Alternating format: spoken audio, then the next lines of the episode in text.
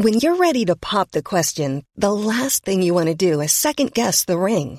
At Bluenile.com, you can design a one-of-a-kind ring with the ease and convenience of shopping online. Choose your diamond and setting. When you find the one, you'll get it delivered right to your door. Go to Bluenile.com and use promo code LISTEN to get $50 off your purchase of $500 or more. That's code LISTEN at Bluenile.com for $50 off your purchase. Bluenile.com code LISTEN.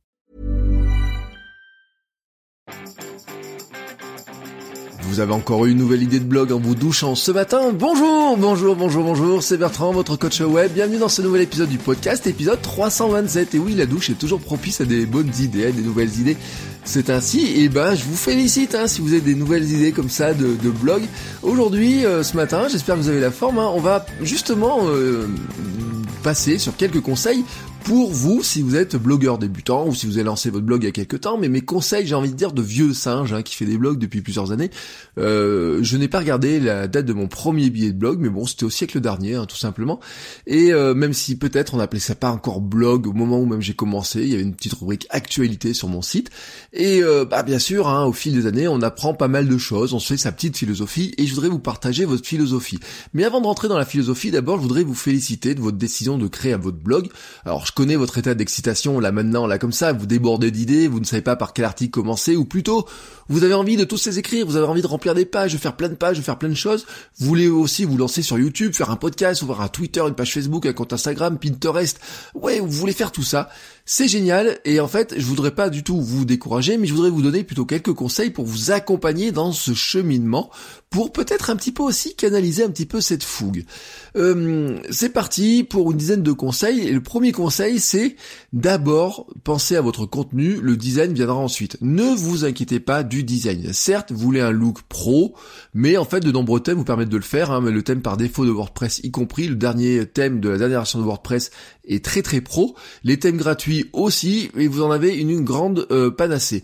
Vous pouvez ensuite le changer et assurez-vous euh, seulement, hein, euh, dès le départ, là, quand vous le premier thème que vous choisissez, hein, assurez-vous seulement que votre thème soit responsive, que votre site soit agréable à lire sur mobile. Mais de toute façon, un thème, ça se change. Mais ne passez pas des heures à chercher le thème idéal. De toute façon, il n'existe pas. Voilà, c'est tout simple, il n'existe pas. Prenez simplement un thème qui soit assez récent, qui soit responsive, agréable à lire, et évitez les trucs qui clignotent. C'est le seul truc que j'ai envie de vous dire. Ne passez pas des heures donc à chercher ce thème parfait. Passez ces heures à créer le bon contenu. Le contenu est plus important.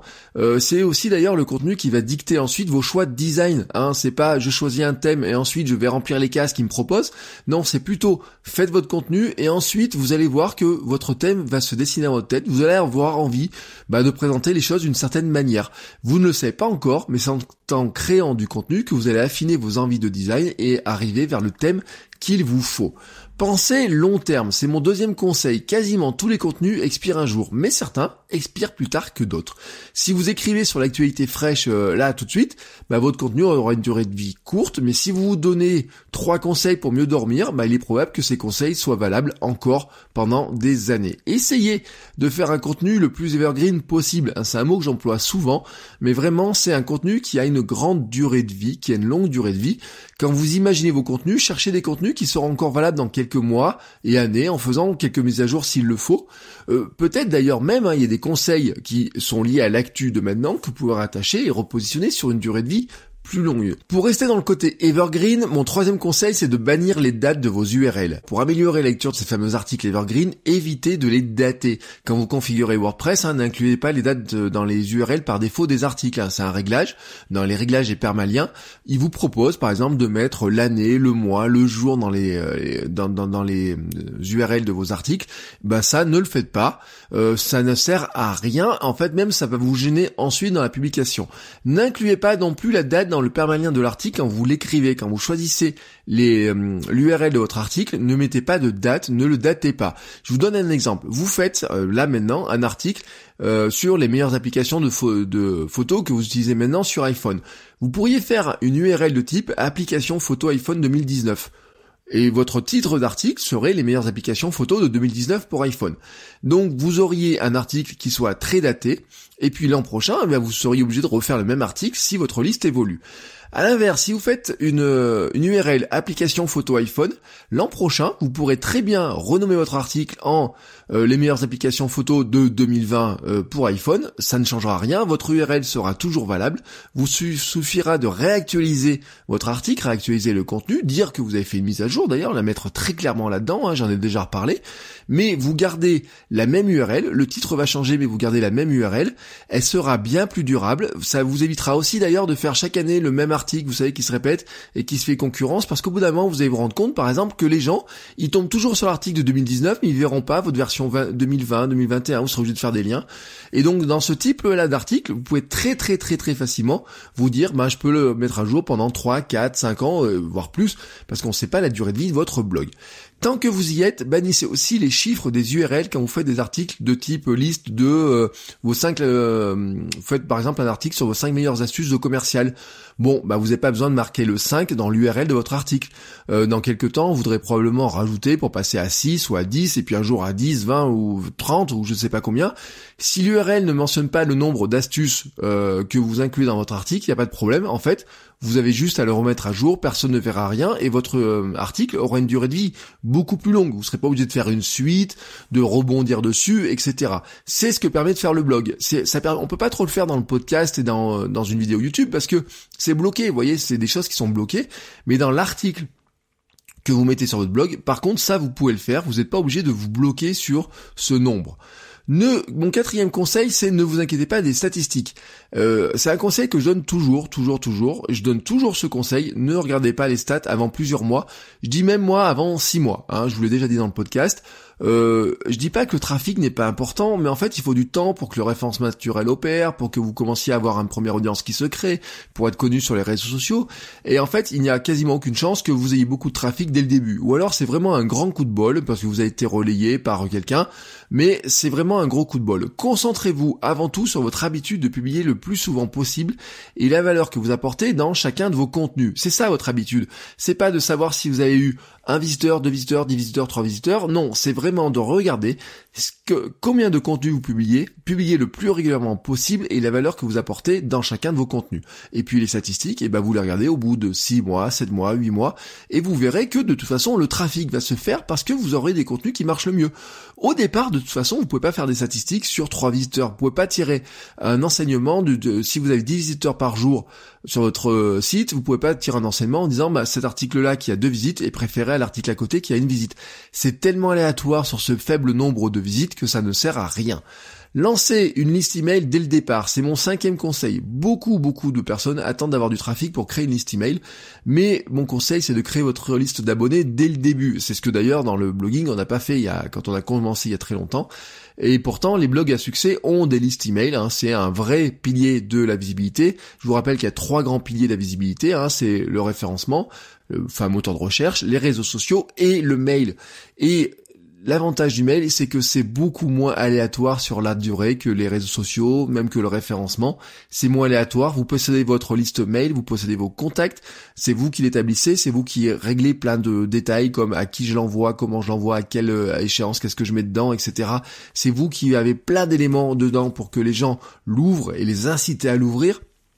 Et donc, votre enjeu pour vous, c'est de commencer à collecter des mails dès le départ. Alors bien sûr, au départ, vous n'aurez pas beaucoup de contacts, mais dès le départ, vous allez avoir des gens qui aiment ce que vous racontez, et donc commencer à collecter les adresses mails des personnes qui veulent en lire plus sur vous, euh, et puis vous pouvez imaginer par exemple que votre newsletter propose un petit article bonus chaque semaine. Vous pouvez imaginer par exemple c'est votre, vous avez cinq rubriques dans votre blog, et ben votre newsletter ça serait par exemple votre sixième rubrique. Vous ajoutez euh, un petit euh, article qui permet de garder un peu le contact, donner quelques news, etc. Un truc un peu plus personnel peut-être, mais considérez que c'est juste une rubrique complémentaire. Et puis au fil des mois vous allez vous rendre compte que vous écrirez à bien plus de monde. Au fur et à mesure que votre trafic va augmenter que vous arriverez à créer plus euh, avoir plus de visiteurs sur votre site, et bien vous aurez aussi plus d'abonnés, c'est un petit peu logique. Mon sixième conseil, c'est euh, construisez avant tout la confiance. Avant de chercher à augmenter votre trafic et de chercher dès le départ à l'augmenter, demandez-vous comment convertir le trafic que vous aurez, hein, tout simplement. Beaucoup de gens en web marketing sont victimes du syndrome du, euh, du saut troué. En fait, ils font beaucoup d'efforts pour faire venir des gens sur leur site, dépensent beaucoup d'énergie et souvent beaucoup d'argent d'ailleurs avec de la publicité, mais en fait, ils ont un taux de conversion très faible car ils n'ont pas fait ce qu'il fallait pour transformer des gens en abonnés à leur newsletter, en contact ou en clients. Euh, donc le but du jeu pour vous, hein, c'est très clairement de vous dire quand j'ai quelqu'un qui arrive sur mon site, est-ce que je suis capable de l'amener vers ma newsletter ou qui me contacte ou euh, qui me laisse un commentaire ou qui s'abonne à mes réseaux sociaux? Comment, comment vous allez faire ça? Eh ben, il faut y penser dès le début, avant d'avoir beaucoup de trafic. Alors bien sûr, euh, quand vous aurez beaucoup de trafic, eh ben, les efforts que vous aurez fait quand vous avez peu de trafic pour convertir les peu de visiteurs, eh ben, ils porteront. Hein. Si vous convertissez 30% des gens quand vous avez 10 visiteurs, eh ben, vous convertirez toujours 30% des gens à peu près quand vous en aurez 100. Bah, bien sûr, ça fera un chiffre plus gros.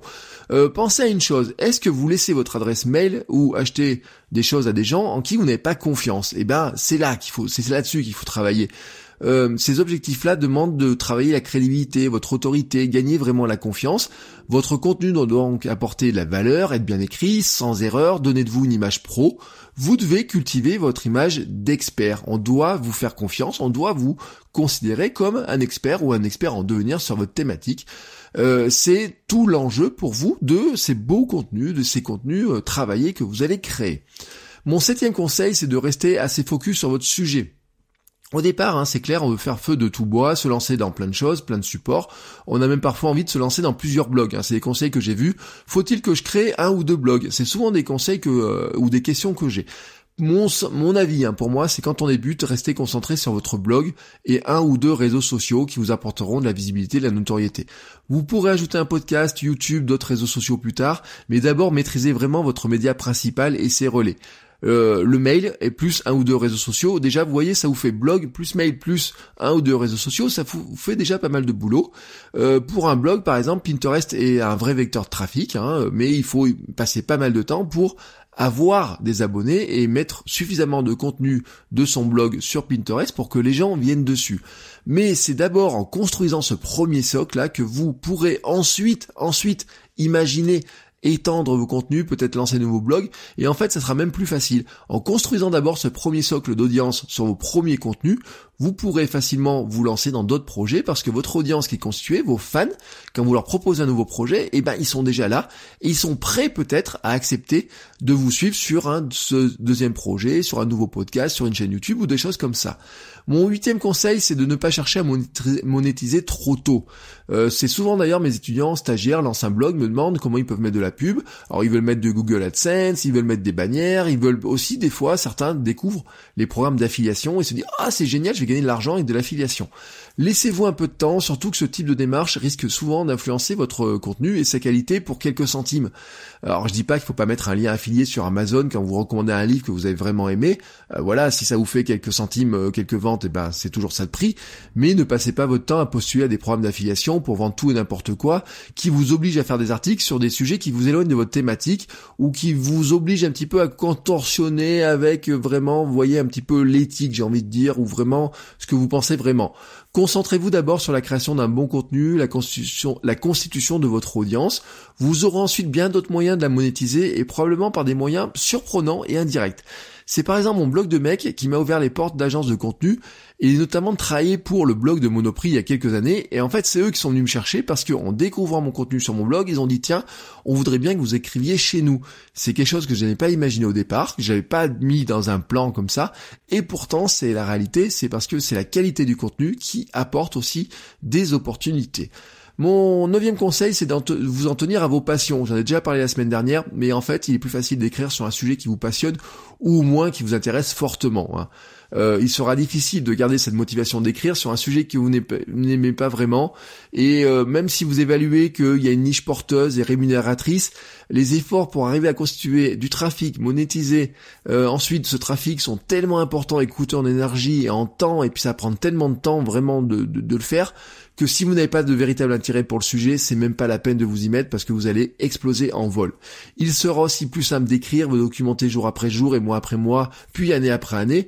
Euh, si vous êtes passionné, si vraiment vous trouvez même dans une niche, vous voyez, sur un bout de sujet, il y a peut-être même d'ailleurs dans des sujets, moi dans mes sujets, il y a des choses qui me passionnent, et puis il y a d'autres choses qui me passionnent pas, je me concentre sur ce qui est la partie qui me passionne. Vous deviendrez ainsi un expert de votre sujet, et c'est ce qui fait que vous aurez un blog vraiment intéressant. Enfin, enfin, Dixième conseil, et c'est vraiment un conseil important, croyez en vous. Vous avez peur de la critique, mais en fait la critique la plus difficile à affronter, elle est dans votre tête. Vous avez cette petite voix dans la tête qui vous dit que votre blog n'est pas une bonne idée, que vous n'êtes pas compétent, que vous n'aurez pas le temps, que vous ne saurez pas faire. C'est le fameux syndrome de l'imposteur. Vous pouvez aussi penser que d'autres l'ont déjà fait, que tout a été fait, que tout existe déjà sur Internet. Mais en fait, il y a une vérité, il y a une vérité, c'est que vous êtes le seul à faire, à pouvoir faire le contenu que vous avez envie de faire. Personne ne vous attend, mais si vous voulez transmettre votre message, prenez la parole et personne ne peut faire ce que vous, vous allez faire. Croyez en vous, vous avez une idée de blog, lancez-vous, essayez, tentez, voilà, je vous ai donné moi mes conseils, ma vision de vieux singe du blogging et de la création de contenu. Lancez-vous, euh, trouvez des routines pour arriver à créer du contenu le plus régulièrement possible. C'est d'ailleurs le sujet de mon livre que je suis en train d'écrire, vous savez, dont je vous parle, et dont la première version, je l'ai euh, envoyée à ceux qui participent au Patreon. Voilà, je euh, je m'étais engagé à leur envoyer cette première version Vendredi, j'ai envoyé une première version qui est courte, s'appelle le contenu minimum viable, et l'idée c'est ça, c'est de dire je me concentre d'abord sur mon contenu et sur ma capacité à créer régulièrement du contenu de bonne qualité, et ensuite le reste viendra, je m'occupe d'abord de cette routine de mes habitudes de créateur de contenu, à créer vraiment régulièrement du contenu, et ensuite le reste viendra. Voilà. Euh, si ça vous intéresse, eh bien vous pouvez euh, venir participer sur le Patreon. Je vous mets tous les liens dans les notes de l'émission. À partir de un petit euro, vous avez aussi le podcast privé, des petites astuces, etc. Et puis je vous ajoute aussi, je vous l'avais dit, dans euh, mes amis proches sur Instagram pour vous donner quelques news complémentaires. Voilà. Sur ce, je vous souhaite à tous une très très très très très très belle journée. N'hésitez pas à m'envoyer aussi vos liens si vous vous lancez dans le blogging ou dans la création de contenu en général. Et moi je vous dis à demain pour un nouvel épisode. Ciao ciao les créateurs